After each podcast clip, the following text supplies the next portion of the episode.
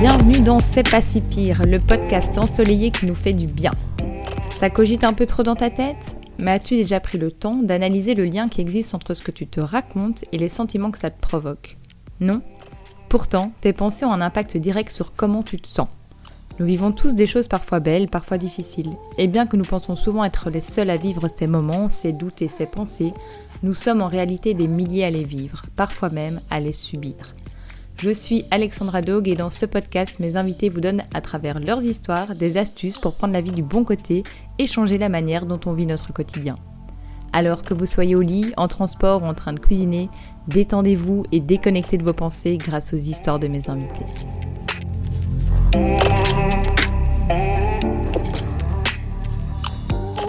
Bonjour à tous, j'espère que vous allez bien.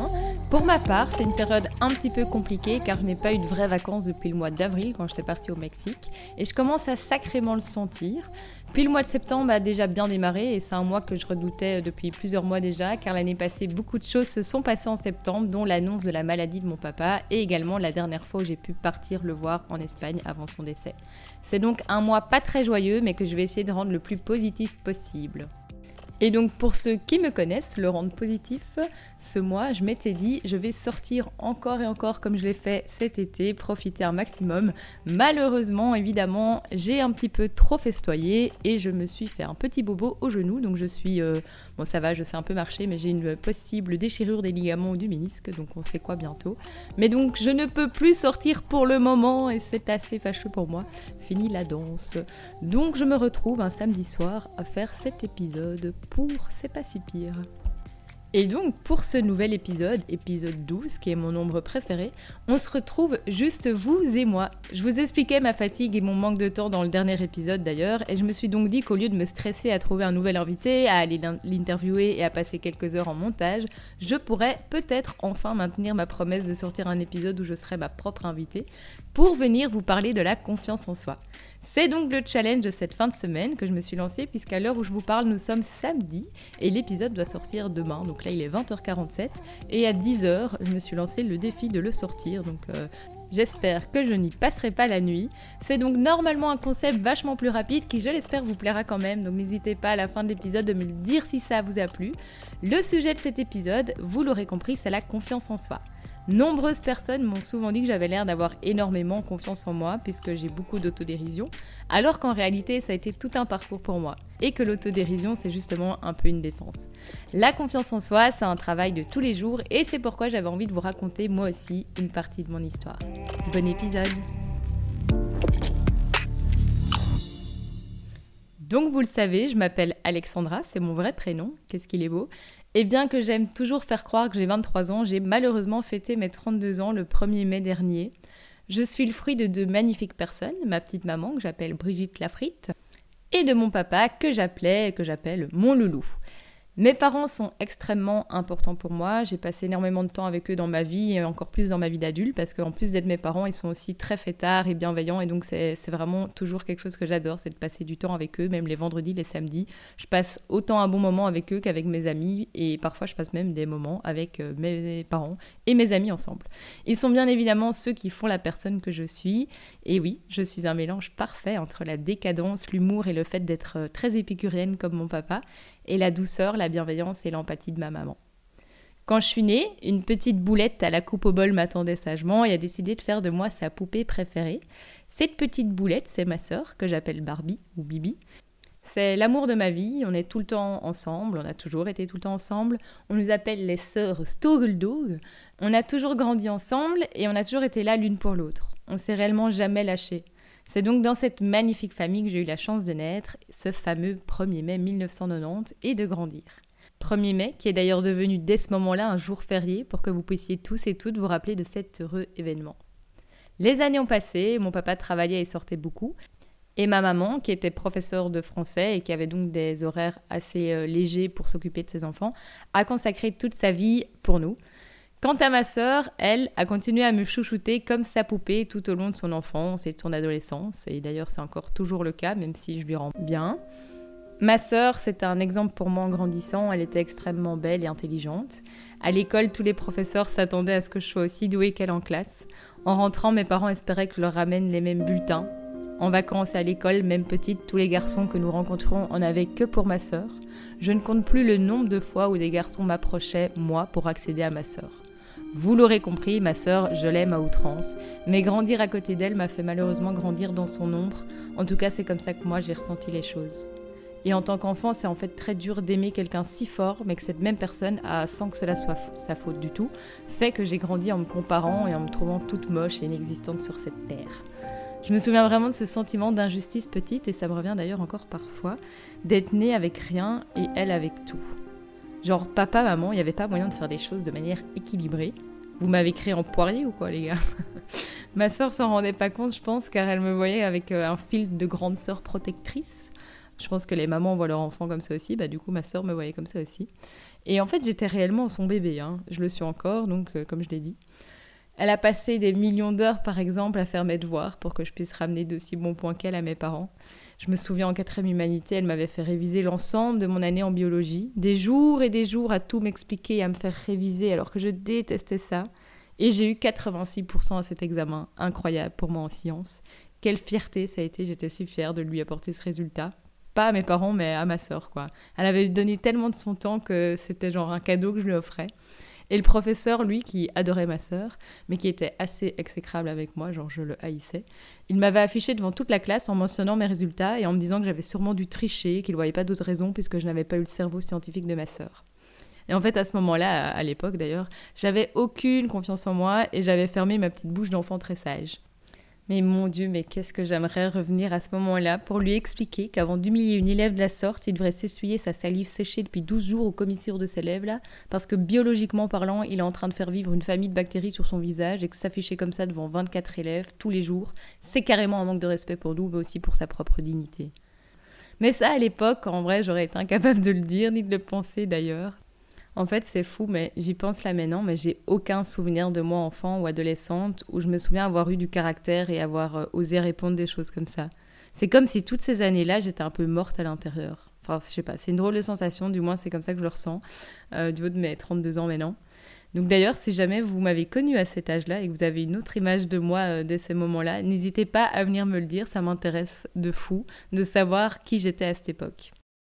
Et puis, malheureusement pour moi, je n'ai pas que comparé mon intelligence à celle de ma sœur, j'ai aussi comparé ma beauté et ma santé à celle de ma sœur. La santé, comme je l'ai dit de nombreuses fois, ce sera le sujet d'un autre épisode, puisque j'accueille bientôt mon amie Anne-Sophie qui partage la même maladie que moi. Mais en quelques mots, cette maladie nous provoque de nombreuses douleurs disparates, donc dans tout le corps. Ça peut toucher toutes les parties de notre corps, sauf notre cerveau. Ma maman a donc passé mon enfance à m'accompagner chez tous les médecins pluridisciplinaires possibles pour tenter de régler mes petits problèmes, que ce soit des problèmes de dentition, malformation de la mâchoire, un pied cassé, des allergies, des problèmes respiratoires, ORL, une entorse cervicale et tutti quanti. Rien de bien méchant, euh, je vous rassure, mais de nouveau, quand t'es petite, cela te semble tellement injuste d'avoir tout ça alors que ta sœur a vu un seul médecin dans sa vie et ça a été un dentiste pour un détartrage annuel. Et c'était déjà une catastrophe pour elle. je rigole, la pauvre. Mais bon, je me suis vraiment dit que j'avais un problème et que j'étais pas comme les autres, ou du moins que j'étais pas comme, les... comme ma sœur. Et forcément, ça a eu un impact terrible aussi sur ma confiance en moi.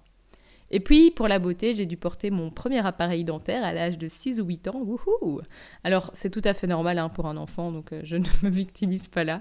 Mais moi, comme je comparais à ma sœur, cela ne semblait pas normal à ce moment-là. J'ai un flash du coup d'un jour, par exemple, à la cour de récréation euh, en primaire, où en gros il y avait euh, l'école néerlandophone d'un côté et l'école euh, francophone d'un côté, et on partageait la cour de récréation ensemble, c'était juste séparé par un petit muret. Et des garçons de cette école néerlandophone s'étaient pris un gros délire de me montrer du doigt en trouvant ça hilarant de me dire que j'avais une sale gueule de rat. Donc en rentrant chez moi, j'ai encore cette image en tête de voir mon visage et, et de me dire que putain, ils ont raison quoi j'ai une gueule de rat et j'ai deux dents de devant comme un rat et voilà quoi. et en fait après ça j'ai souvent entendu, et encore maintenant d'ailleurs, que je ressemble à une petite souris. et parfois c'est dit avec beaucoup d'amour et de gentillesse, mais euh, ouais, avec euh, certaines blessures d'enfance comme ça, ben, elles resteront euh, à jamais je pense en nous. Et celle-ci pour le coup je m'en souviens, donc je sais que quand on me dit que je ressemble à une petite souris, ben, forcément je le, je le prends pas mal, mais j'ai quand même une, une douleur au cœur que je sais pas expliquer. C'est si fort que ça permet de réaliser à quel point certains événements, ben, ils peuvent être gravés en nous, inconsciemment ou non, et, à tout jamais. Bref, après le, je reviens euh, après mon premier appareil dentaire, j'ai dû en porter un deuxième, puis un troisième. Et alors, on m'a appris à l'âge de 15-16 ans que malgré tous les traitements, ben, que ça fonctionnait pas comme euh, il l'espérait, et que j'allais devoir obligatoirement me faire opérer de la mâchoire dès que j'aurais fini de grandir, donc euh, vers la majorité. L'orthodontiste m'a dit euh, que cette opération allait changer mon visage. Et donc je me suis dit, waouh, trop bien. Donc pour moi, c'était une super bonne nouvelle. Un nouveau visage, je serai enfin belle et enfin vue de tout le monde. Peut-être que les garçons vont me remarquer et pas remarquer que ma sœur. Pas si pire en somme, sauf qu'arrivé à l'âge de 17 ans et du moment de cette opération, on m'annonce que je dois reporter un appareil à plaquette ou à, bague, selon euh, comment vous appelez ça. Et en fait, j'avais des dents assez droites puisque j'avais galéré de mes 8 à 15 ans avec des appareils et l'enfer allait là se reproduire à l'âge où tu désires plaire par-dessus tout, à l'âge où tes copines ont leur premier amoureux. Eh ben moi, je devais reporter des plaquettes 6 mois avant l'opération et 6 mois après. En fait, il fallait vraiment que tout soit hyper droit, même si ça l'était déjà, mais il fallait que ce soit stable et que ça ne bouge pas après l'opération. Et donc, j'avais pas le choix l'opération étant obligatoire, ben, cet appareil était aussi obligatoire. Cette opération, donc, je l'ai faite hein, durant les vacances d'été, entre ma cinquième et ma J'ai porté cet appareil six mois avant et six mois après. Je suis arrivée à l'hôpital avec ma petite maman, euh, maman la frite, et elle pouvait pas dormir avec moi, donc elle avait pris un hôtel à côté. Et je me souviens encore, euh, c'est vraiment des souvenirs que j'ai dans cette chambre d'hôtel où je suis paniquée et qu'on se fait des messages. En fait, elle a aussi peur que moi, mais au loin dans sa chambre d'hôtel euh, dans la petite ville de Saint-Nicolas où je me faisais opérer. Et le matin, ils m'ont emmené au bloc opératoire. Il y a eu 8 heures d'opération. Ils m'ont en fait cassé les os de la mâchoire pour pouvoir me l'avancer et ils ont pris des petits débris d'eau pour me les mettre dans mon menton parce que j'avais en fait un, déficit euh, au niveau du menton qui était euh, du coup euh, assez inexistant avant ça. Donc l'opération s'est bien passée. J'ai passé 8 heures donc en salle d'opération, donc un réveil très compliqué hein, quand tu es endormi pendant 8 heures. Et au réveil, mon papa m'attendait avec ma maman et ma soeur dans ma chambre et je me souviens que mon papa était en pleurs ça a été vraiment une image très choquante pour moi parce que je l'avais vu pleurer que deux fois dans sa vie. Donc je pense qu'il a, il, pleurait parce que c'était euh, hyper dur de, de, voir sa fille avec un visage aussi euh, horrible parce que quand tu sors de 8 heures d'opération où, euh, ils t'ont charcuté le visage, ben, clairement j'étais une boule quoi. Et en fait je suis restée gonflée tout l'été. Donc je me suis fait opérer en juin je crois et jusqu'en septembre, octobre je suis restée très, très fortement gonflée. Je me souviens aussi qu'il y avait des, parties de mon visage qui ont été pendant des mois endormies euh, près de la bouche. Et, euh, pendant que je devais manger des choses évidemment euh, de, très liquides.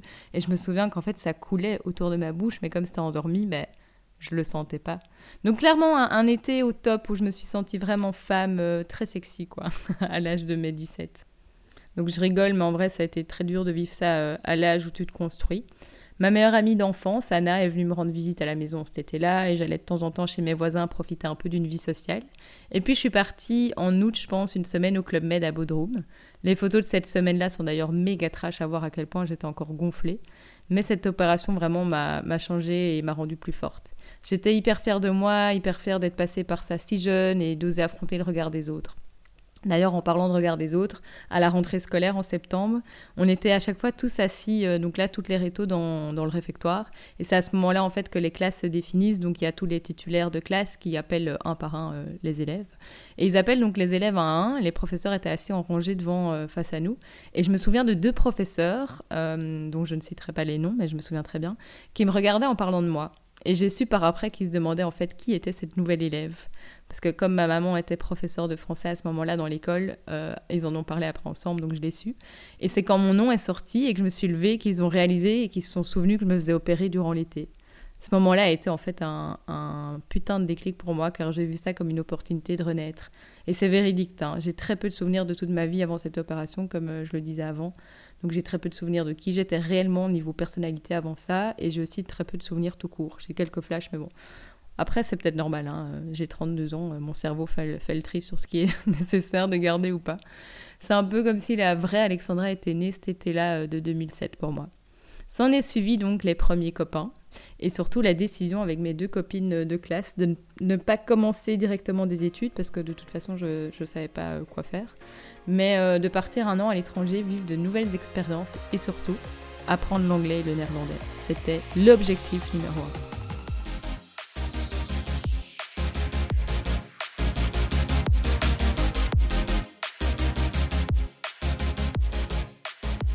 Donc après Mareto, je suis partie avec mes deux copines Laura et Anso euh, à Oxford, en Angleterre. Et là-bas, on a rencontré mais, des centaines de personnes euh, d'origines différentes. Donc euh, je trouve ça fou. Mais par exemple, je me souviens, on, avait rencontré un, Groenlandais. C'est quand même fou. Puis il y avait énormément de Vénézuéliens, mais enfin beaucoup de Sud-Américains, des Européens, et surtout un, un Kazakh. Et quand tu rencontres comme ça beaucoup de nouvelles personnes avec qui tu crées des souvenirs, ça booste de fou ta confiance en toi. Parce qu'en fait, tu te dis, waouh, j'ai plein d'amis, ils viennent du monde entier. Donc, en fait, j'étais super fière de, ces nouvelles amitiés que je créais. Puis, un midi, je suis arrivée à la cafétéria et j'ai vu un garçon me regarder droit dans les yeux et me dire dans un anglais très approximatif et très brut, waouh, c'est quoi ton prénom? Et en fait, c'était ce fameux Kazakh. Il était beau, grand et surtout très fort. C'était le petit-fils du premier ministre du Kazakhstan, donc euh, c'était pas n'importe qui, quoi. Et il avait un côté extrêmement bad boy, surtout, limite un peu dangereux. Parfois, il pouvait faire un peu peur. Et les semaines ont défilé, il est tombé fou amoureux de moi. Il m'avait choisi et il allait tout faire pour m'avoir. Donc c'était vraiment comme dans un, film euh, d'adolescente prépubère. Et d'ailleurs, j'étais quand même à 18 ans, toujours une enfant, euh, enfin une adolescente prépubère. Et donc après 18 ans, sans que personne ne s'arrête vraiment sur moi, à, part euh, quelques très courtes histoires non passionnantes, avec lui, je me suis vraiment sentie euh, hyper vivante. Ce garçon-là, il m'a donné mais directement 5 étoiles sur 5 sur l'échelle de la confiance en soi que tu peux acquérir via autrui. C'est fou, je trouve, comme euh, la confiance en soi, elle est toujours tellement liée à l'image que les autres te renvoient. Et ça devrait pas être le cas, je le sais, mais chez moi, ça a souvent fonctionné comme ça. Et ça a été cinq mois magnifiques, durant lesquels j'ai découvert qui j'étais. J'étais entourée de beaucoup d'amis, et qu'ils sont toujours actuellement, et de beaucoup d'amour tout en progressant très rapidement en anglais, il faut pas l'oublier, puisque c'était l'objectif premier, et que ma famille dépensait surtout beaucoup d'argent pour m'envoyer là-bas euh, apprendre les langues. Et donc après ces cinq mois, on est parti, Laura, moi, Yanso et ma nouvelle copine Marie de l'épisode 2, à Anvers pour apprendre le flamand.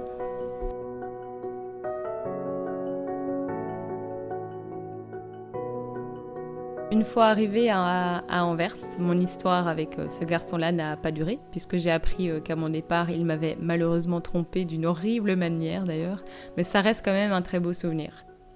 Ça fait 14 ans, et lui et moi, on est encore un peu en contact de loin. Il est d'ailleurs devenu acteur, a, longtemps vécu euh, à Los Angeles, et est retourné maintenant vivre au Kazakhstan. Je garderai toujours cette histoire et ce garçon dans mon cœur car il m'a tellement donné et appris sur moi-même, et j'espère qu'au fond, je lui aurai aussi appris de belles choses. Durant cette année-là, à Oxford et Anvers, ma confiance en moi a continué à grandir. J'ai petit à petit réalisé que je n'étais peut-être pas aussi belle et aussi intelligente que ma sœur, mais que j'avais moi aussi des qualités et que j'étais très appréciée de mes nouvelles rencontres. J'ai un ami français d'ailleurs qui m'avait un jour dit Tu sais, Alexandra, t'es pas jolie, hein, mais t'as énormément de charme. Cette phrase, elle a aussi été un élément très important pour moi, car j'aurais pu m'offusquer qu'on me dise ça, mais je me suis dit Ah putain, mais c'est peut-être vrai. Peut-être que je suis pas jolie, mais peut-être que sur cette terre, il existe des gens qui vont préférer et favoriser le charme à la beauté. Et peut-être que le charme, c'est plus rare que la beauté. Et si je suis un produit rare, peut-être que je vaux cher. je m'emballe. Mais j'ai du coup travaillé mon charme et toutes ces choses qui me rendaient différente. Et donc de mes 18 ans à mes 21 ans, je suis énormément sortie, j'ai fait énormément de rencontres et j'ai surtout écouté beaucoup ce que les gens pensaient de moi. On me disait que j'étais quelqu'un de drôle et de touchante. À cet âge-là, j'ai compris que je préférais être drôle et touchante qu'intelligente et belle. Attention, hein, je dis pas que je trouve ça nul d'être belle et intelligente, hein, que du contraire, ma sœur reste la personne que j'admire le plus au monde, surtout qu'elle me fait aussi extrêmement rigoler à sa manière, cette petite douceur de boulette. Mais on est différentes et j'aime notre binôme pour chaque chose qui nous différencie. Après ça, je me suis un petit peu cherchée dans les études jusqu'à ce que je trouve ma voie en communication. Et comme j'étais très douée en langue, je me suis lancée dans un bachelier euh, bilingue français-anglais en communication.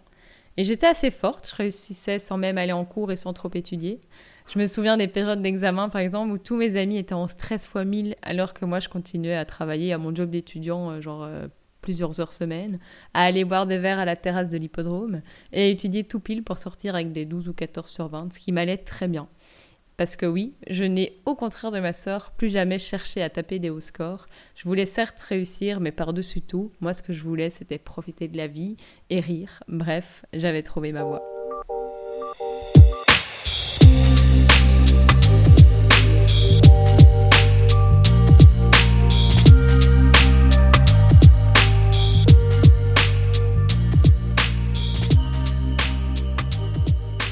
À 21 ans, j'ai rencontré un garçon avec qui je suis restée euh, 8 longues années. J'ai été amoureuse de lui à l'extrême, mais malheureusement, j'ai rapidement fait passer son bonheur avant le mien. Et quand tu fais ça, tu t'éteins en fait un, petit peu. On rigolait beaucoup ensemble, hein, mais il y avait certaines choses que je faisais qu'il n'aimait pas. Genre, il n'aimait pas me voir faire le clown sur mes réseaux sociaux, par exemple, ni sur le dance floor. J'étais, je pense, trop extravertie pour lui. Donc, je suis devenue un peu plus introvertie. Fallait pas que je sois trop moi-même, en fait. Puis petit à petit, avec lui, j'ai perdu ma flamme. Et attention, hein, j'en garde quand même un, magnifique souvenir et ça restera toujours quelqu'un que je porte dans mon cœur malgré tout. Il restera toujours, je pense, ma plus belle histoire, même si je m'en souhaite une, une bien plus belle. Mais à ses côtés, j'ai cessé d'exister de peur qu'il me quitte. Durant ces huit ans, il m'a d'ailleurs quitté trois fois. Après un voyage de cinq mois en Asie, j'ai trouvé un nouveau travail avec de nouvelles amitiés qui se sont créées. Et ces nouvelles amitiés m'ont rappelé à nouveau que j'avais en moi plusieurs caractéristiques qui font que les gens m'apprécient et que je les avais un peu éteintes avec lui. Il m'a vu changer, il a, je pense, senti petit à petit que j'avais besoin de plaire à nouveau, de sortir beaucoup. Et de plus en plus, je voyais ce qui n'allait plus dans notre couple, du coup, ce que je voulais plus. Un soir au resto, je lui avais annoncé toute heureuse que j'avais enfin eu le courage de prendre rendez-vous chez un médecin de renom pour savoir si oui ou non j'avais la maladie que je suspectais avoir. Et il fallait attendre un an et demi avant de pouvoir avoir un rendez-vous. Mais le rendez-vous était pris et j'étais super fière de moi d'avoir enfin passé le pas parce que ça faisait des années que je pensais avoir cette maladie. Et en fait, il m'a engueulé là au restaurant euh, en me disant que cette maladie n'était pas une vraie maladie. Et ça, ça aussi de mon côté été un peu la goutte de trop. Et j'ai petit à petit voulu me réaffirmer, reprendre ma vie en main. Je commençais à me rappeler de qui j'étais et je voulais que l'homme qui partage ma vie soit un support pour moi. Je ne parle jamais de mes souffrances, vraiment euh, très rarement en tout cas. Donc dans tout ce que je demandais, c'était juste du soutien. Et je demandais pas de la, pitié, mais juste du soutien et pas de me sentir comme si euh, j'inventais mes douleurs depuis toutes ces années des douleurs que, je n'exprimais pas en plus. Et donc ce jour-là, je me suis dit que je méritais mieux. Est-ce qu'il l'a entendu? Est-ce que c'est le signal qui lui a dit qu'il était enfin temps pour lui d'oser partir et de me quitter et que j'irais bien sans lui? J'en sais rien. Et je le saurai jamais parce que la fin de notre histoire n'est que supposition, puisqu'il ne m'a rien expliqué. Je n'ai eu aucune discussion, aucun mot. Il a simplement laissé les clés de l'appartement sur la table de la salle à manger après huit ans et a pris les quelques affaires qu'il avait emmagasinées depuis qu'on vivait ensemble, donc depuis les quatre dernières années. Beaucoup de personnes de mon entourage euh, comprennent pas comment et pourquoi j'ai pas cherché à comprendre, à savoir. En réalité, pour moi, accepter qu'il était parti sans comprendre pourquoi, c'était un peu le, dernier niveau d'estime de moi que j'avais. Les trois fois où il m'avait quitté durant nos huit années, je l'avais supplié de revenir. Pendant huit ans, je n'ai jamais eu droit à un je t'aime spontané. J'ai eu droit qu'à une seule déclaration dans les premières années de notre couple. Je n'ai jamais entendu un tu es jolie lorsque je mettais de belles robes et talons. Et pourtant, ce n'est pas faute d'avoir tout fait pour qu'il me trouve jolie. J'ai de magnifiques jambes, hein, il faut le dire, et je peux vous dire que des robes et des jupes avec des talons de 15 cm, j'en ai mis durant ces années-là. On dit que la confiance en soi euh, bah, doit venir de soi, mais c'est très compliqué quand on ne s'est pas senti exister euh, toute son enfance et puis qu'on ne se sent pas regardé par l'homme qu'on aime pendant de longues années. Donc le laisser partir sans le questionner, ça a été en vrai mon premier vrai geste envers moi-même. Oui, bien sûr, j'ai voulu comprendre pendant trois années après ça, mais par amour pour moi-même, j'ai laissé ces questionnements de côté pour me reconstruire. J'étais partagée parfois entre justement garder le, dernier niveau d'estime que j'avais pour moi-même et ne pas chercher des réponses, et le laisser et me dire que s'il était parti, alors que j'avais toujours tout fait pour être la copine idéale, c'est qu'au fond je n'étais pas assez bien pour lui.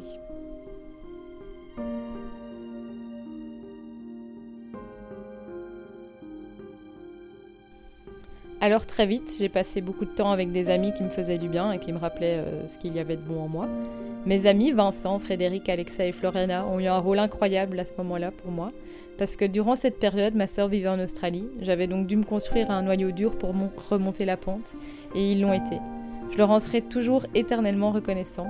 Ma confiance en moi a repris à ce moment-là. Je me suis tatoué d'ailleurs un petit soleil à la cheville euh, droite pour me promettre de ne plus jamais oublier que j'étais une personne solaire et extrêmement forte et que je pouvais toujours compter sur moi.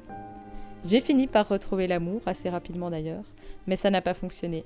Je n'étais pas guérie, je n'avais toujours pas confiance en moi, j'étais donc jalouse et lui était, je pense, assez mal dans sa peau. Les débuts ont été hyper beaux, hyper jolis, j'avais droit à de très belles attentions que je n'avais jamais eues auparavant, j'ai appris grâce à lui qu'il y avait des hommes aussi sensibles que moi. Mais très vite, malheureusement, la dynamique a changé après six mois. Je n'avais parfois pas de nouvelles pendant 24-48 heures. Il me laissait euh, en vue, comme on dit. Plus aucune attention et pas mal de distance du jour au lendemain. Et puis un jour, je suis tombée sur un message qu'il avait envoyé à une amie. Tu viens faire l'amour? Ça a été une énorme claque dans ma gueule. Il a toujours maintenu que c'était dit sur le ton de la blague et au fond, euh, franchement, je le crois. Mais de nouveau, par estime pour moi, et au vu du respect que j'avais gagné pour moi-même les dernières années, il m'était impossible de rester consciemment avec quelqu'un capable de trouver ça drôle, d'envoyer à une amie Tu viens faire l'amour. Ça a été le point de déclin de notre couple, et quelques semaines après, après un an de relation, il m'a lui aussi quitté, par message. Mais c'était quand même mieux, parce que j'ai eu droit ensuite à une discussion et à des explications pas les explications que j'estimais euh, et que j'estime toujours méritées, mais via cette relation-là, j'ai aussi compris que ce n'était pas toujours forcément moi le problème. On a tous nos démons et même si parfois on mérite pas ce que la personne nous fait, on sait jamais ce qui se passe dans la tête ou la vie de cette autre personne. Et aujourd'hui, je sais que chaque personne que nous rencontrons nous apprendra quelque chose. Et c'est d'ailleurs quelque chose que lui m'a dit un jour et qui a forcément euh, résonné en moi. Je pense que lui, il m'a appris que je n'étais pas forcément le problème, que je ne dois pas prendre les choses trop personnellement. On a tous notre vécu, nos blessures et nos démons. Donc cette relation s'est finie. Et comme mon Kazakh, c'est un garçon exceptionnel qui est resté de loin dans ma vie et que je porterai toujours dans mon cœur. Et je suis d'ailleurs certaine d'ailleurs qu'il écoutera cet épisode. Donc si tu m'entends, merci pour tout ce que tu m'as appris. Cette deuxième grosse rupture, venue pile un an après celle de ma relation de 8 ans, a été une décharge. Je me suis pris les deux ruptures dans la gueule en une seule fois, et quasi à la même date à un an d'intervalle. J'ai sombré très fort après ça pendant quelques semaines, pour ensuite me donner un énorme coup de fouet. J'ai adopté Tossisson, mon fils prodige au poil si soyeux. J'ai commencé une courte thérapie. J'ai à nouveau fait de nouvelles rencontres. J'ai déménagé et c'était parti pour un nouveau départ vers la confiance en soi. Un de plus.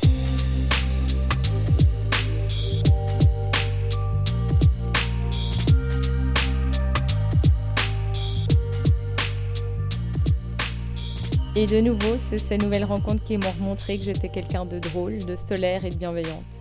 Alors, une question que je me pose, c'est pourquoi est-ce qu'à chaque fois, je l'oublie? Pourquoi est-ce que je m'en souviens pas de moi-même? Et pourquoi est-ce qu'on complimente toujours nos nouveaux amis d'ailleurs? Et on ne fait pas ça avec des personnes qu'on connaît et qu'on a dans son entourage depuis 20 ans. On devrait du coup prendre tous les jours son téléphone pour rappeler même à nos anciens amis pourquoi est-ce qu'on les aime et quelles sont leurs qualités. C'est quelque chose d'ailleurs que j'essaye de faire de plus en plus, avoir le compliment facile, et de pas garder euh, ces compliments pour moi. Car je sais à quel point ça peut changer la donne et à quel point pour moi ça a changé souvent la donne.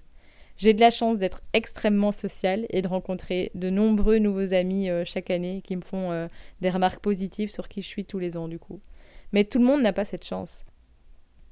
Moi, heureusement, je l'ai et donc petit à petit, des jours heureux sont à nouveau arrivés. J'ai continué à me développer personnellement, j'ai passé beaucoup de moments en famille et beaucoup de temps à festoyer, même si on était en plein Covid. Et plus j'apprenais à me connaître, plus je rayonnais. Et plus je rayonnais, plus les rencontres venaient à moi. Au travail, j'ai toujours reçu euh, aussi beaucoup de compliments, je dois dire. Et donc à ce moment-là, ma confiance en moi a repris du poil de la bête. J'ai fini par me remettre en couple sans vraiment le vouloir. Enfin, si je pense que je voulais justement être en couple. Et parce que la vie de, de couple de ma relation de 8 ans me manquait. Et comme la personne que, sur qui je crochais à ce moment-là ne m'appréciait pas en retour, je me suis mise en couple avec euh, quelqu'un d'autre. Et cette autre personne a été incroyable pour ma confiance en moi. La gentillesse est une qualité qu'il définit parfaitement. Il me regardait avec les yeux de l'amour, était toujours là pour moi, n'hésitait jamais à me dire que j'étais belle, intelligente, créative et que je devais absolument avoir confiance en moi et être heureuse. Et il a été aussi d'une aide et d'un support incroyable lorsque mon papa m'a annoncé son cancer. Malheureusement, les sentiments, ça se contrôle pas et ceux-ci, euh, malgré sa gentillesse, sont jamais arrivés. Et c'est hyper dur d'être face à quelqu'un qui se comporte avec toi comme tu as toujours souhaité et pensé le mériter, mais tu ressens rien. Et j'ai essayé de nombreux mois, mais rien n'y faisait. Alors oui, il se comportait avec moi comme je le souhaitais, mais intrinsèquement, la personne qu'il était, bah, elle correspondait pas à ce qui moi me faisait vibrer chez un homme. C'est très compliqué de trouver à la fois une personne qui nous fait vibrer de par son physique, de par sa personnalité, mais aussi par sa manière de se comporter avec soi. Et encore plus à 32 ans quand tu sais exactement ce que tu as besoin et ce que tu aimes. Et j'ai fini par réussir à mettre un terme à cette histoire malgré toute l'amitié que je lui portais. À ce moment-là, je me suis sentie tellement coupable, je m'en suis voulu pendant des mois, ma confiance en moi a à nouveau rabaissé. Pourquoi faire du mal à quelqu'un de si gentil? Pourquoi ne pas arriver à l'aimer? C'était pourtant la meilleure chose à faire pour moi et pour lui.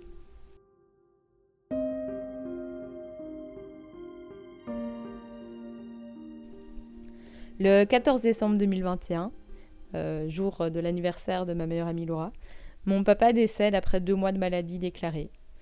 Le 25 décembre 2021, 11 jours après, je me retrouve jour de Noël avec ma meilleure amie Laura à la place Sainte-Catherine.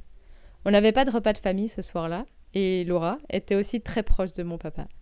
Et comme lui, Laura et moi, on n'aime pas trop déprimer, parce qu'on est des petits soleils. Alors au lieu de nous laisser abattre, on s'est dit qu'aller boire un verre sur Bruxelles allait sûrement être sympa, même si ça risquait d'être vide. Alors on est arrivé au marché de Noël, et là, chez François, un restaurant sur le coin, pour ceux qui connaissent, Place Sainte-Catherine, on y a vu une ambiance digne des meilleures soirées de Bruxelles, et donc on s'est incrusté à la fête. On s'est offert notre première bouteille de cava de la soirée. Je dis première parce que je m'en souviens plus, mais il, a dû, il y a dû en avoir plus d'une. Et alors on s'est fait bien draguer ce soir-là. Mais on a surtout papoté longuement de nos objectifs 2022 et de ce qui nous rendait heureux si on arrivait à l'accomplir. Elle comme moi. Et c'est là que c'est pas si Pyrénées. Ça faisait deux ans que j'y pensais, mais ce soir-là, j'ai acté la naissance. Je lui ai dit, Laura, cette année, je lance mon podcast. Et elle m'a dit, ok, mais quand? Il faut que tu te donnes une deadline. Et donc, je lui ai dit, en avril, je lance, et avant ça, je me fais un stock de quelques épisodes. Il faut que j'ai au moins 3-4 épisodes enregistrés avant le lancement et le challenge fut relevé. Le 10 avril, je sors mon premier épisode, l'épisode 0. Celui où je vous avoue avoir sombré, avoir pas réussi à me relever jusqu'à la sortie de ce podcast. Et j'ai reçu, à la suite de cet épisode, des dizaines et des dizaines de messages. Pour la, petite info, j'ai écrit chacun de vos prénoms dans mon journal intime que j'appelle aussi mon carnet de pensée et de reconnaissance. Au total, ce jour-là, 73 prénoms y sont inscrits.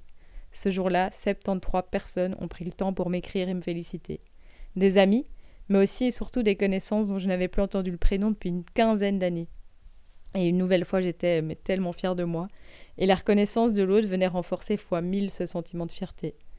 Alors je sais, hein, au fond de moi, que même si j'avais eu zéro écoute et zéro message, j'aurais dû quand même être fière de moi, et que ce que pensent les autres ne devrait pas jouer sur ma confiance en moi.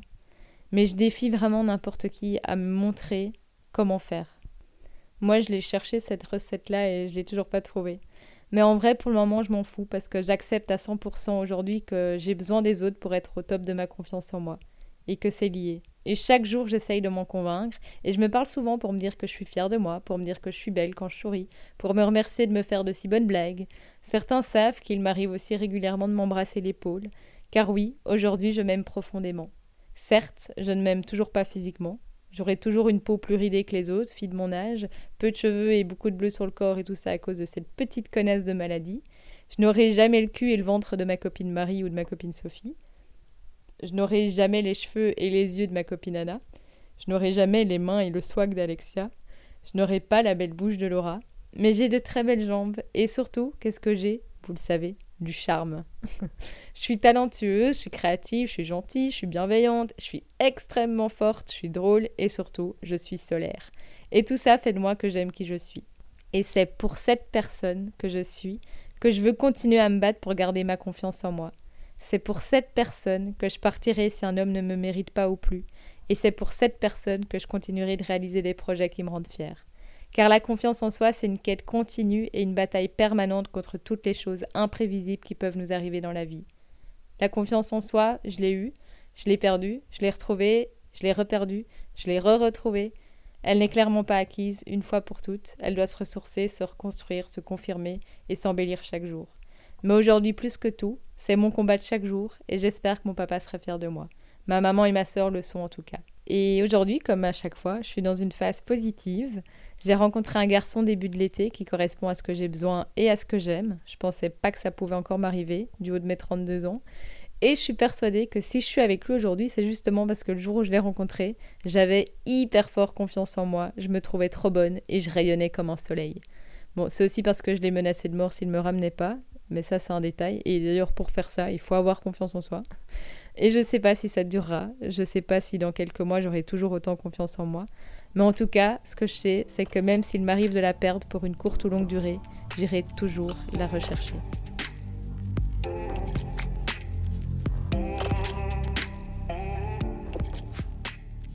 Quel magnifique et incroyable invité que nous avons eu là. Merci Alexandra de t'être ouverte sur une partie de ton histoire et de nous avoir offert ta vulnérabilité. Je t'aime. Qu'est-ce que je suis cocasse, n'est-ce pas? Bon, c'était euh, c'était vraiment une bonne blague. Bon, j'espère que ce petit épisode un peu spécial vous aura plu. J'ai mis du temps à me lancer, mais quelle rapidité ensuite. Euh, il est 22h21 et j'ai fini, enfin je finis d'enregistrer ce podcast qui sort demain matin. Je devrais me lever tôt pour pouvoir le monter.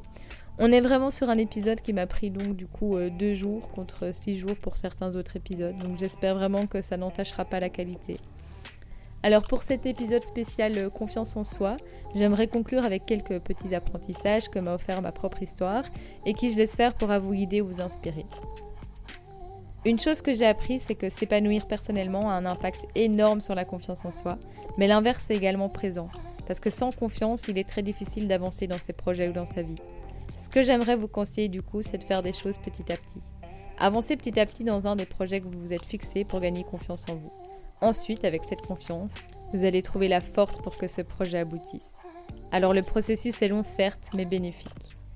Donc maintenant, est-ce que vous êtes prêts pour les étapes pour partir à la conquête de votre confiance en vous? Étape 1, croire en ses projets et avoir des objectifs clairs. Donc la première étape pour savoir comment avoir confiance en soi, c'est de mettre en fait tout à plat de se questionner profondément et de se définir des objectifs clairs. Donc aie ton objectif en tête, visualise-le et ressens le bonheur et les effets de l'accomplissement de l'objectif. Ensuite, il faut que tu mettes en place un plan aussi précis et détaillé que possible. N'oublie pas, comme Laura et moi, de te fixer une date limite. Ensuite, en fait, il te suffira de te mettre à l'action. Ensuite, il faut comprendre que avoir confiance en soi passe par comprendre les facteurs qui ont fait que cette confiance est diminuée un jour. Beaucoup de personnes donc nous disent qu'il faut s'en foutre du regard des autres. Vrai. Mais par contre, ça ne veut pas dire que ta confiance en toi, elle n'a pas elle n'est pas liée en fait à, tous ces, facteurs externes. Et donc c'est hyper important de pouvoir un peu regarder autour de toi quels facteurs externes ont pu faire diminuer cette confiance. Ça peut être l'éducation, ça peut être un problème de santé, un travail euh, qui te valorise pas beaucoup, des études que tu aurais mal choisies ou alors euh, des relations toxiques. Et c'est pourquoi faire le point sur, euh, sur ta vie va être fondamental pour aller réconforter cette confiance en toi. Donc définis les causes de ton manque de confiance en toi et si la cause est toujours présente, élimine-la. Si la cause est ancienne, donc si c'est par exemple l'éducation, un manque affectif euh, dans ton enfance ou euh, des études mal choisies, bah tu peux pas l'éliminer, mais par contre tu peux t'en rendre compte et donc c'est déjà une énorme étape et donc tu peux passer à l'étape suivante qui est la mise en place de tes nouveaux projets.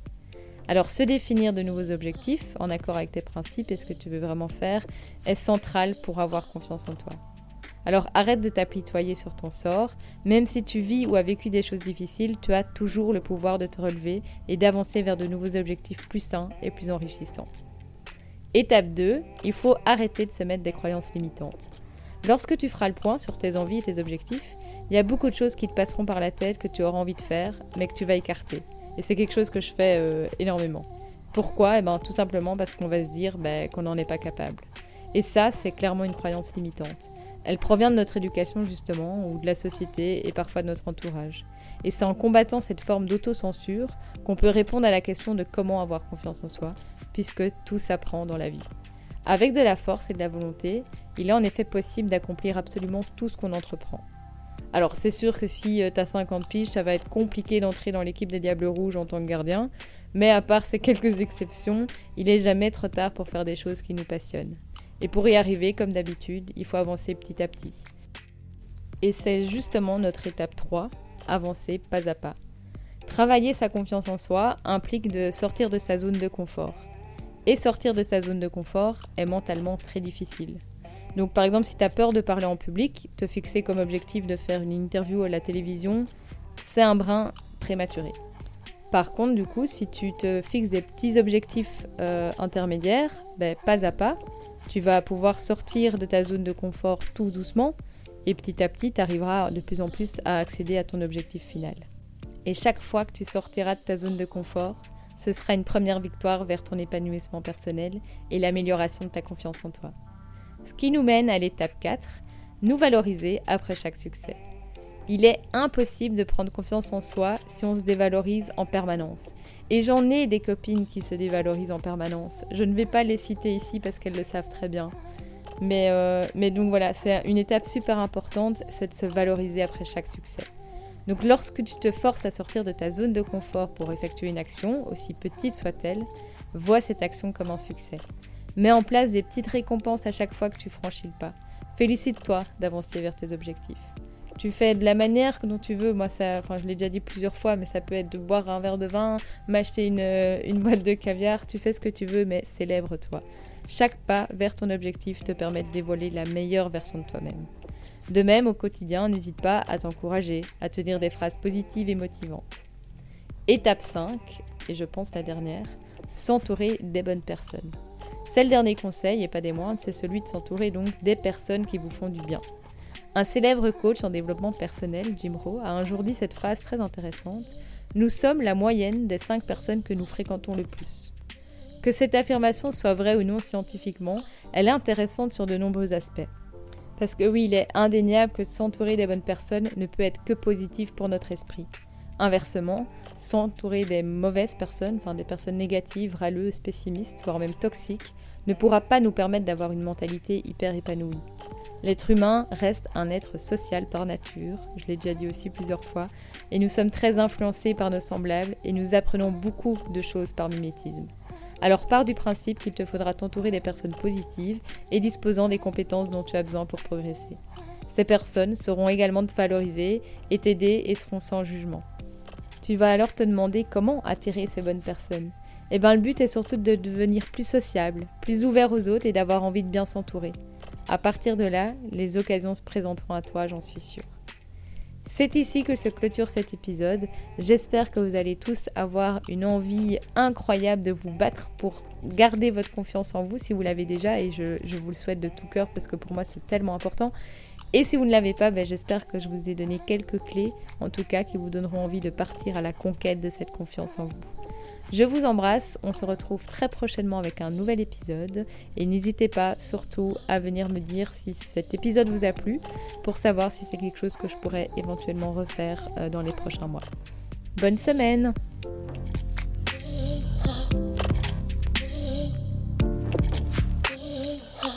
Merci d'avoir écouté cet épisode de C'est pas si pire. On se retrouve dans deux semaines pour le prochain épisode. Et en attendant, n'hésitez pas, s'il vous plaît, à me soutenir en vous abonnant à mon podcast et en me laissant surtout une évaluation, que ce soit sur Spotify ou sur Apple Podcast. Vous avez une histoire inspirante à nous raconter et qui peut aider notre communauté Contactez-moi sur l'Instagram de C'est pas si pire. À bientôt!